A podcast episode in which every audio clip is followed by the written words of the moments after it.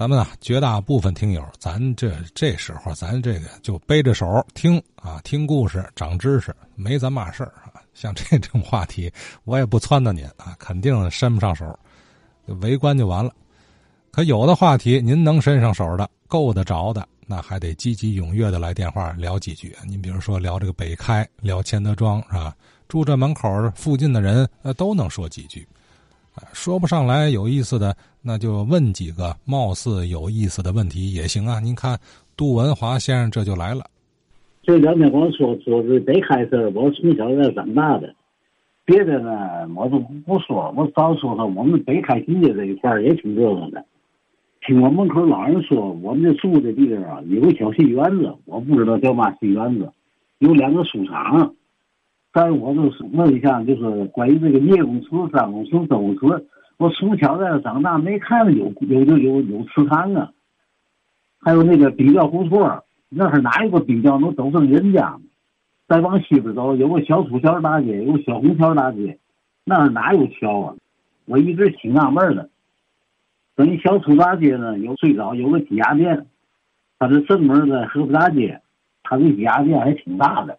那小时候总在那看热闹，卖鸡鸭的，好家伙，人好多多了去了。再有说那个斗店胡同，我老人讲那原来就是个斗店，弄粮食的。斗店的那个位置是后来那个五十七中吧？哎，五十七中对过。原来斗斗店胡同鸡鸭行那哈，原来听老人说那还有个鸡子行。具体在一块在哪不知道。炮台渡口往西有一个炮台派出所，那是高炮楼，这个大高台阶，挺高的。我还有有疑问，就是嘛呢？我巩义胡同有一个胡同有一个高楼，它那个地比那个平房还高了，有个二十多层台阶，咱不知道谁在那住过。我是想问问住这一块的这老人啊，了解要是聂公祠、张公祠、周公祠这块哪有祠堂呢？我就始终我是。找这祠堂了没找着，那个原来我住的都是平房，没看有祠堂啊。哎，这个也有意思哈，几大名人祠堂都集中在这块儿了，呃，可就是杜先生对不上号，哪有祠堂啊？都平房，什么冰窖、冰窖胡同哪有冰窖啊？小土桥、小红桥哪有桥啊？都对不上。啊，还有那个公益胡同哈，有个高楼，地基就有平房那么高，这什么建筑啊？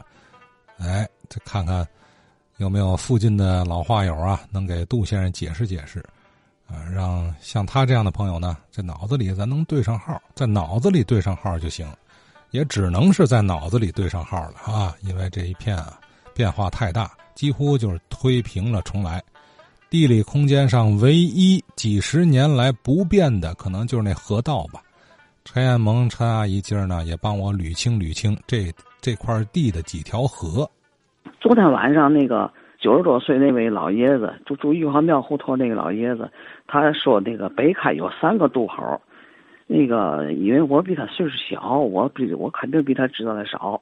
嗯，我只记得也有有两个渡口，所以我就说说北开这两个渡口。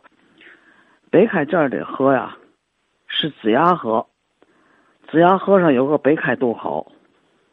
北开渡口往东，也就几百米的路吧，就是状元楼渡口。状元楼渡口与北开渡口之间，在河南是一条马路，也就是北营门东马路。在河北应该是个三角地。状元楼渡口是在北运河上。也就是说，状元楼渡口是位于子牙河与北运河交汇口的下游的一点地方，交汇口以下叫做北运河。再啰嗦一句吧，也就是说哈，北开渡口是在子牙河上，而状元楼渡口是在北运河与子牙河交汇口的下游一点儿，那段地方叫做北运河。到了金钟桥那儿的三角地。也就是北运河和南运河的交汇口，金刚桥正好建在这个三岔河口上面，也就是短短的几百米长吧，就有两个交汇口，这两个交汇口之间这段距离叫做北运河，也就是说是子牙河一汇入北运河以后就叫做北运河了。另外就是在状元楼渡口的原址上，在上世纪七十年代的时候建了一座吊桥。当时天津盛行建造桥啊，呃，这座桥呢，呃，人走在上面就颤颤悠悠的，十分吓人。我想呢，别管城市怎么改建，河流呢，河边总是有要有的。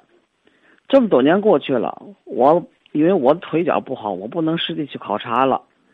我就希望腿脚利索的朋友哈，能够实地考察一下，在金刚桥上可以看到北运河与南运河的交汇口，在金刚桥的河南，沿着南运河的河边走，走到金钟桥，过金钟桥，走三条式横街，到头就到了河边。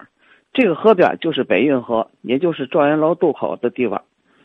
再沿着河边往西走，也就一二百米，就可以看到北运河与子牙河的交汇口。